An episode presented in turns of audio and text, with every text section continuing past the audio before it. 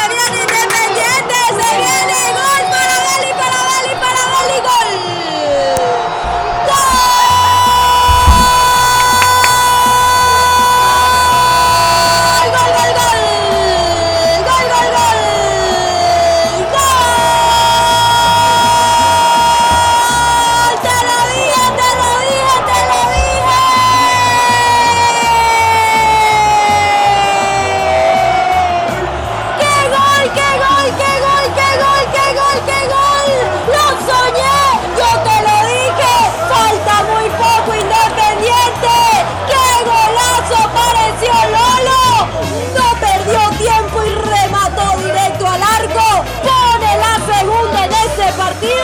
dos para Independiente del Valle, cero